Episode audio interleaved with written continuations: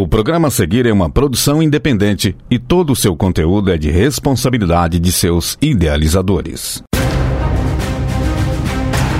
Boa noite a você, ouvinte ligado na Rádio Universitária FM. Está no ar o Tiro Livre, programa que dá o pontapé inicial na sua semana esportiva.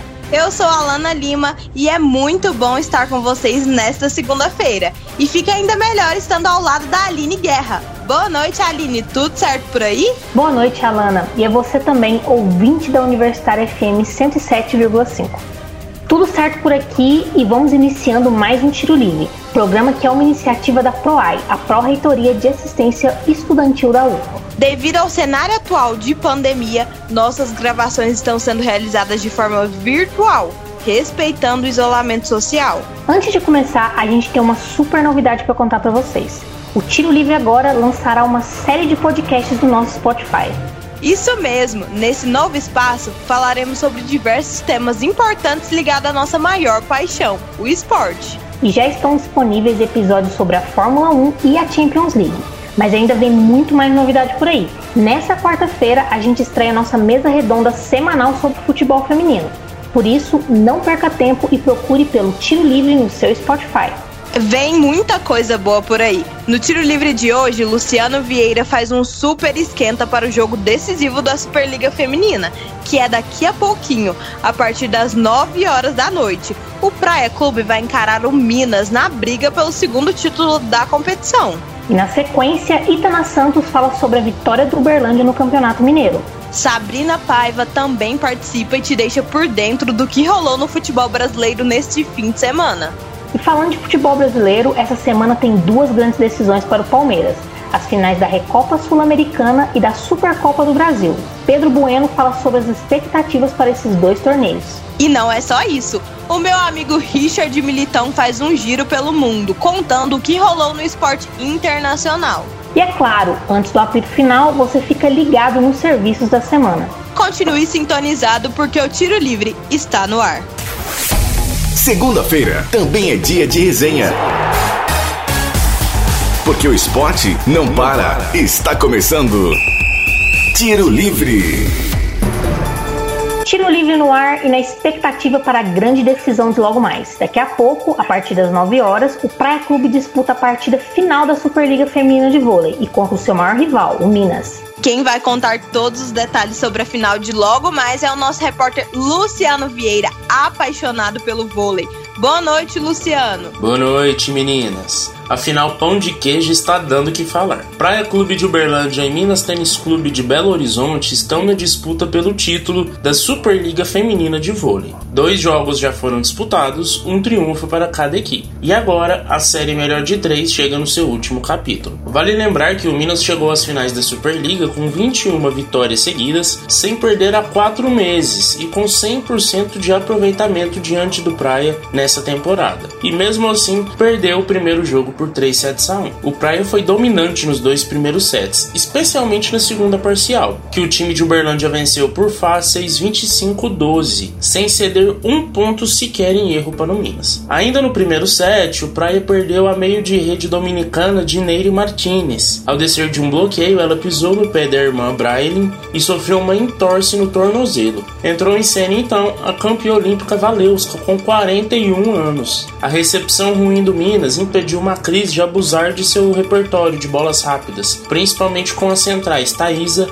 e Carol Gataz. A bicampeã olímpica só foi marcar seu primeiro ponto de ataque no segundo set. O Minas reagiu na terceira parcial com um passe mais equilibrado, liderou e manteve o domínio no quarto set. Só que as falhas na recepção voltaram a aparecer, por conta de um ataque muito agressivo do Praia. A equipe de Uberlândia virou o placar no set e garantiu a vitória no jogo 1. Braille Martinez foi a maior pontuadora com 22 pontos, sendo 20 de ataque e 2 de bloqueio. Quem ficou com o troféu Viva Vôlei foi a ponteira Michele, que teve uma atuação de gala em Saquarema. Na segunda partida, o roteiro parecia o mesmo. A ponteira e campeã olímpica Fernanda Garay foi fundamental no saque e conseguiu abrir 8 a 0 no início do primeiro set. ela fez um ace e quebrou a recepção do Minas, que cometeu impressionantes 10 erros na parcial. Com um rendimento abaixo no início do jogo, a aposta Dani Coutinho foi substituída. Ela terminou o jogo como a maior pontuadora do Minas com 21 pontos, sendo 19 de ataque e 2 de bloqueio. A ponteira Pridaroit foi quem iniciou a reação do Minas e saiu de quadro com o troféu Viva Vôlei. Ela pontuou em todos os fundamentos e organizou a linha de recepção da equipe de BH. A jogadora marcou 16 pontos, sendo 2 de saque, 12 de ataque e 2 de bloqueio. A oposta, Brian Martinez, foi novamente a maior pontuadora do jogo, com 22 acertos, sendo 1 de saque, 19 de ataque e 2 de bloqueio. No terceiro jogo não será diferente muito equilíbrio e a taça vai para quem errar menos e conseguir neutralizar o potente ataque do adversário. Minas era favorito antes do primeiro jogo e o Praia foi favorito antes do segundo. Agora, para mim, não tem mais favorito. E a final pão de queijo vai ser decidida nos detalhes. Os dois melhores elencos e times chegam ao final, independente de quem vencer. As duas equipes estão de parabéns pela campanha e pelos jogaços que protagonizaram nessa fase final. Vale lembrar que Fernanda Garay, Carol, Macris, Thaís e Gataz aguarda uma possível convocação para a disputa da Liga das Nações Feminina de Vôlei representando o Brasil. É nessa competição que o treinador José Roberto Guimarães vai definir as 12 atletas que irão defender o Brasil em Tóquio no mês de julho. Priscila Darotti e Suelen correm por fora, mas podem aparecer na lista da seleção. Voltando a falar sobre a final, a expectativa agora é muito grande, já que a torcida de Uberlândia quer uma revanche. O Minas foi campeão em cima do Praia aqui no Sabiazinho na temporada 2018 e 2019. Lembrando que o último último e decisivo jogo será daqui a pouco, às 9 horas, lá em Saquarema, com transmissão do Sport TV 2. Quem vencer entre Praia e Minas fica com o título mais importante da temporada. Para o Praia vale o bicampeonato, para o Minas o Tetra. Boa sorte então para as duas equipes. Mais detalhes sobre o jogo e o resultado você ouvinte pode acompanhar pelo arroba Tiro Livre UFO. É com vocês, meninas. Boa sorte para as meninas do Praia, que elas façam um excelente jogo e consigam trazer esse título para a cidade. Tomara, né? Tô torcendo. Torci aí pro jogo passado, não deu, mas nesse vai.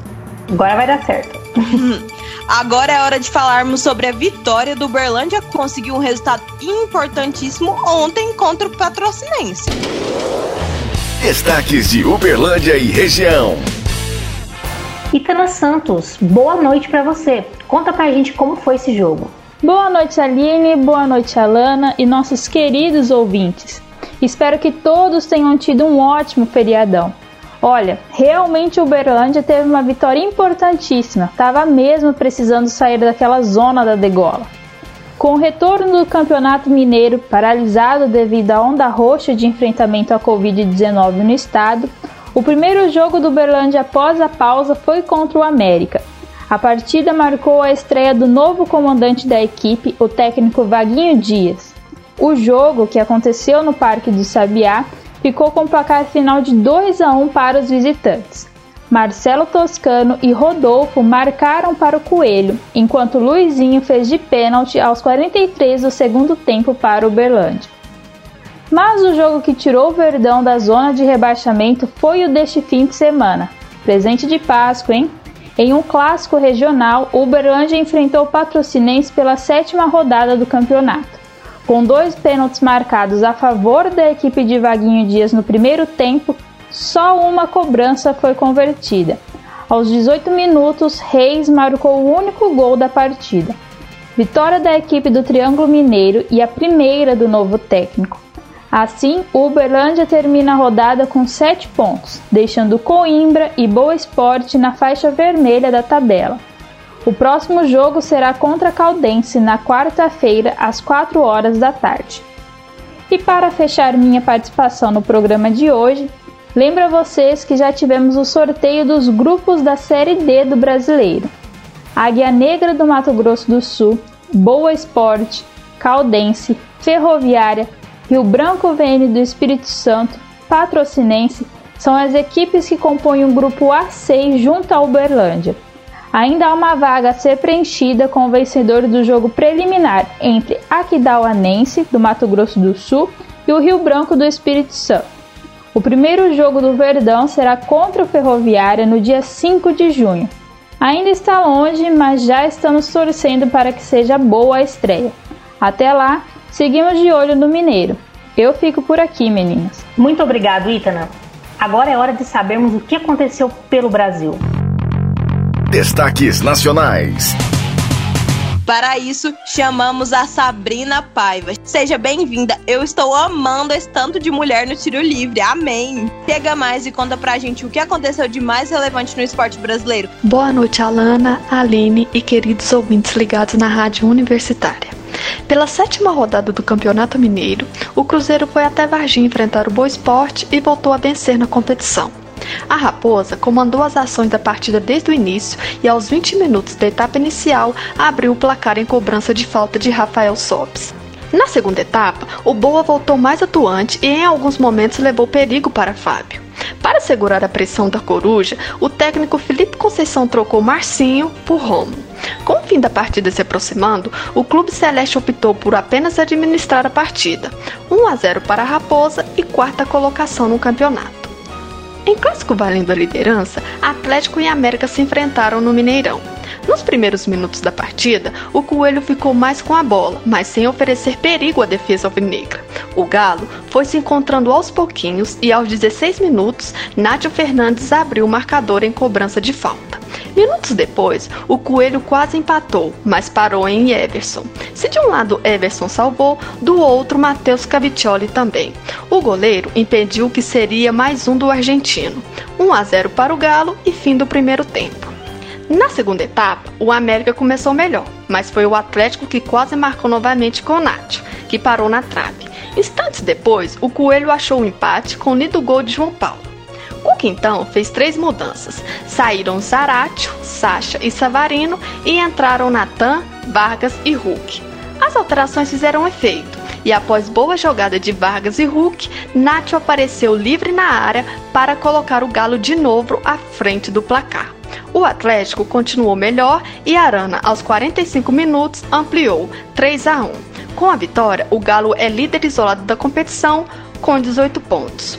Mais quatro jogos completaram a rodada. O Uberlândia venceu a Patrocinense, o Pouso Alegre, a Caldense, o Tombense, o Atletique e a URT, o Coimbra. Do Mineiro para o Carioca.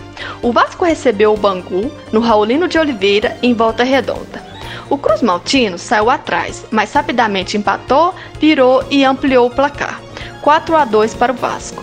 Destes quatro gols, três foram de Thiago Reis e um de Gabriel Peck. Luiz Araújo e Gabriel Cividini marcaram para o Bangu. Com a vitória, o Vasco vai a 10 pontos e encosta no G4. Já o Botafogo, mesmo jogando com um a mais durante todo o segundo tempo, após a expulsão de Muniz, da portuguesa, não saiu do empate com a Lusa. O Fogão abriu o marcador no primeiro minuto de jogo com Felipe Ferreira e aos 30 minutos da etapa final, Chay empatou com um lindo gol. Com o um empate, o Alvinegro Carioca está momentaneamente na quarta colocação, podendo ser ultrapassado. Daqui a pouco, o Flamengo encara uma dureira e amanhã o Fluminense encerra a rodada em jogo contra o Macaé. Do Carioca para o Gaúcho. Em primeiro Grenal do ano, o Grêmio venceu o Inter e é líder da competição. Em clássico de poucas oportunidades, o gol da vitória do imortal tricolor saiu no fim da partida, aos 44 minutos, após belíssima finalização de Léo Chu. Encerra os destaques nacionais com mais uma rodada da fase de grupos da Copa do Nordeste, a estimada Champions League. O Fortaleza recebeu o Bahia no Castelão e venceu por 2 a 1. Gols de Matheus Jussa e David para o Leão e Gilberto para o tricolor baiano. Com a vitória, o Leão se classificou antecipadamente para a fase mata-mata e agora é líder do grupo B. Já o Bahia permanece na terceira posição do grupo A. Outro confronto interessante aconteceu entre Esporte e Ceará na Ilha do Retiro. E o Vovô sapecou 4 a 0 para cima do rubro-negro pernambucano. Gols de Gabriel Dias, Kleber, Mendonça e Pedro Narese. Com o resultado, o clube cearense assumiu a liderança do Grupo A e o esporte foi eliminado. Mais seis jogos completaram a rodada e destes os destaques vai para as vitórias do Altos e do Vitória, que seguem na zona de classificação do Grupo B. Fico por aqui, Alana e Aline. Até a próxima! Valeu, Sabrina! Agora é hora de opinião no tiro livre. Agora, no tiro livre. Opinião. Nessa semana, duas competições de tiro curto prometem agitar o futebol brasileiro: a Recopa Sul-Americana e a Supercopa do Brasil. E é sobre isso que o Pedro Bueno falará hoje. Boa noite, Pedro. Vamos começar com a Recopa Sul-Americana? Quais são as suas expectativas para essa competição que contará com o campeão da Libertadores, o Palmeiras? Boa noite, Alana e Aline, e boa noite para os ouvintes. Então, começando pela Recopa Sul-Americana, tradicional competição da Comembol, o Palmeiras é o grande favorito pela qualidade técnica, mas pode ser surpreendido pelo Defensa e Justiça, por causa do ritmo de jogo da equipe argentina. É importante destacar que a Recopa Sul-Americana é o confronto do campeão da Copa Sul-Americana de 2020 com o campeão da Copa Libertadores do mesmo ano. Os jogos acontecerão nas próximas quartas-feiras, dia 17 e 14, às 9h30. Como campeão da Libertadores, o Palmeiras irá decidir em casa e o jogo da próxima quarta, o primeiro confronto, acontecerá em Buenos Aires. O Palmeiras tem um elenco muito melhor que o Defensa e Justiça e é o favorito. Porém, a equipe paulista fez apenas um jogo nos últimos 25 dias e está sem ritmo. Enquanto isso, o defensa está disputando o campeonato argentino. Além disso, o técnico do Palmeiras, Abel Ferreira, chegou no Brasil só no primeiro dia de abril e treinará sua equipe por poucos dias após férias em Portugal, a sua terra natal. A longa folga do treinador pode fazer com que o time palmeirense esteja desconectado do ritmo da última temporada. Outro problema para o Palmeiras é que o elenco esteve completo nos treinamentos pela primeira vez nessa temporada no último dia 31, exatamente uma semana antes do primeiro jogo da final com Defensa e Justiça. Mas, mesmo com todos esses problemas e falta de ritmo, o palmeirense tem grandes chances de ser campeão da Recopa Sul-Americana devido à mudança do comando do time argentino. Hernan Crespo deixou o Defensa e Justiça após vencer a Sul-Americana e foi para o São Paulo. Por isso, o defensa contratou Sebastian Becassese, treinador que cobra bastante dos seus atletas.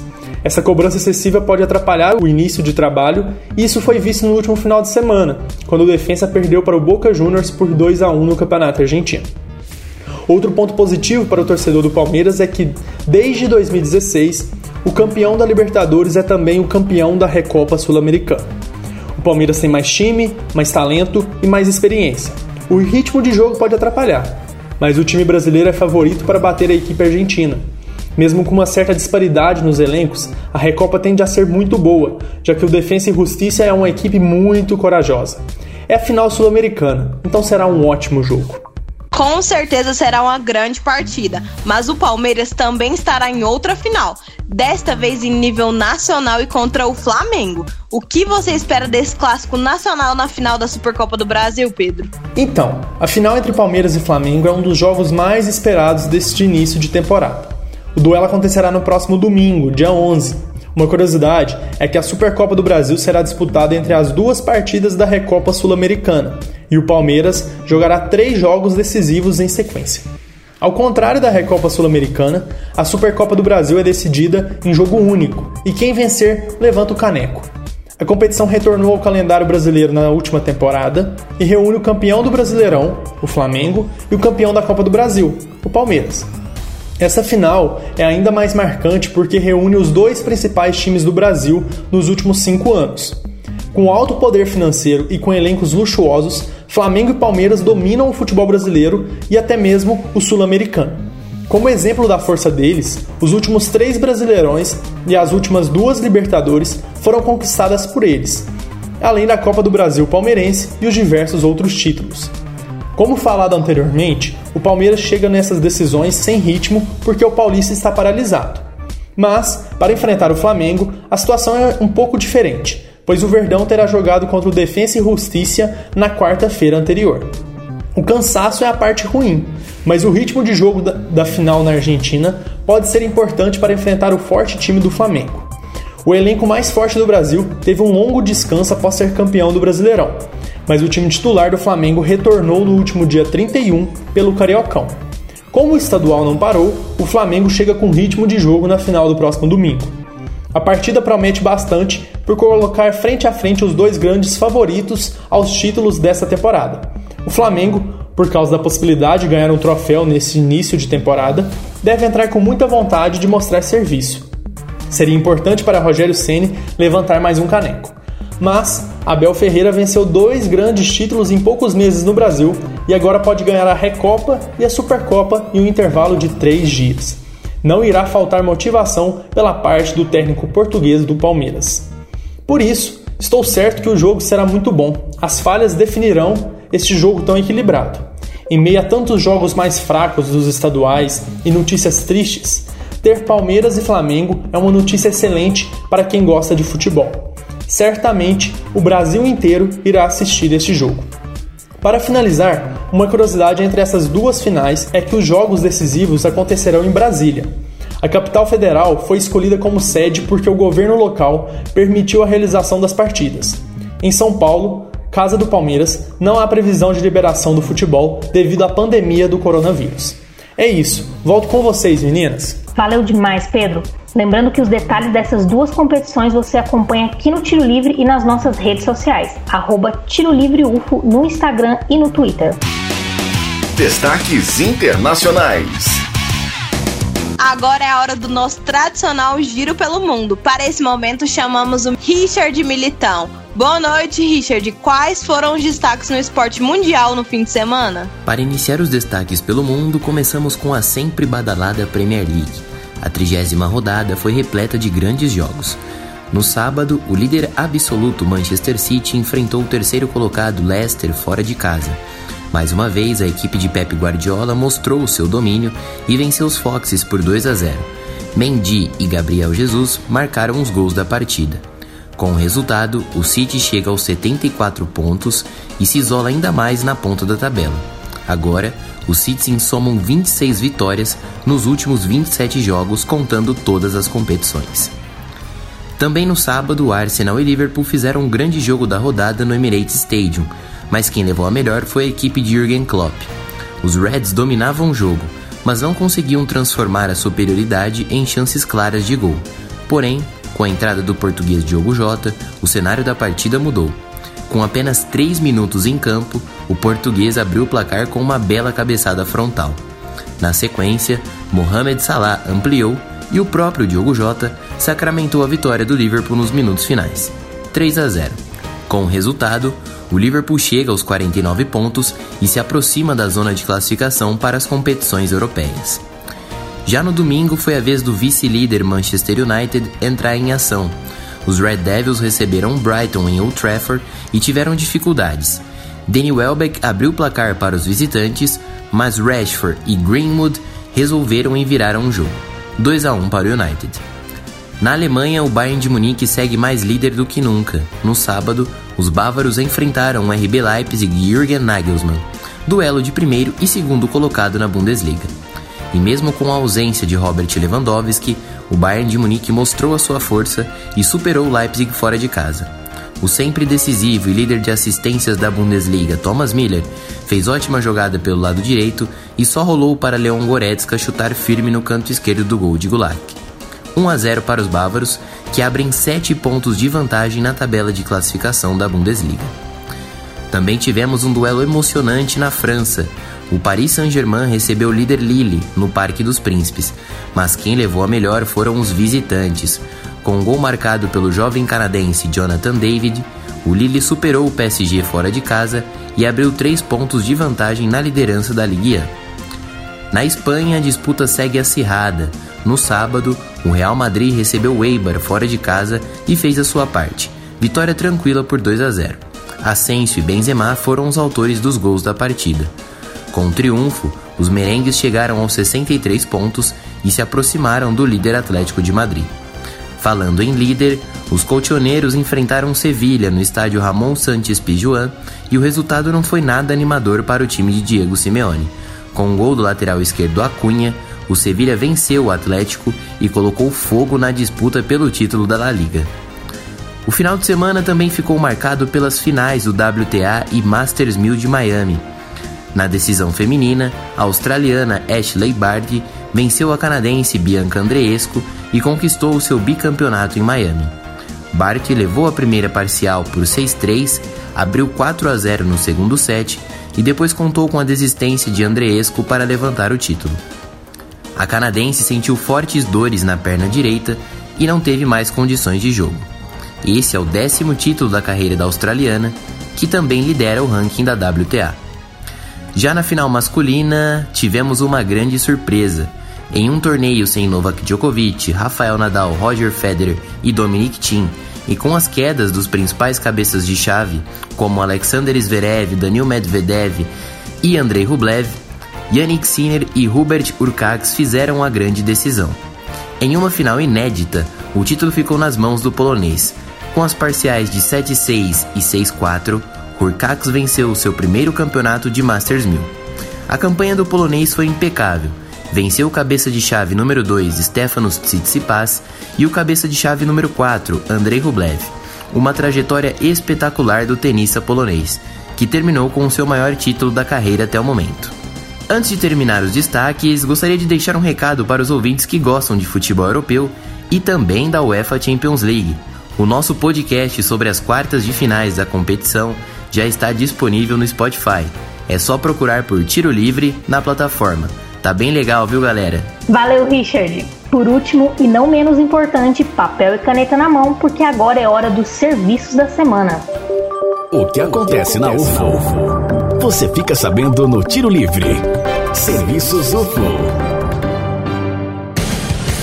O Instituto de Letras Linguística da Universidade Federal de Uberlândia, ILEEL, UFO, está com inscrições abertas para os cursos de língua portuguesa para estrangeiros de mobilidade internacional ou imigrantes. Serão oferecidos cinco cursos de conversação: gramática nível básico intermediário, produção de textos acadêmicos e cursos preparatórios para o exame CELPE-BRAS.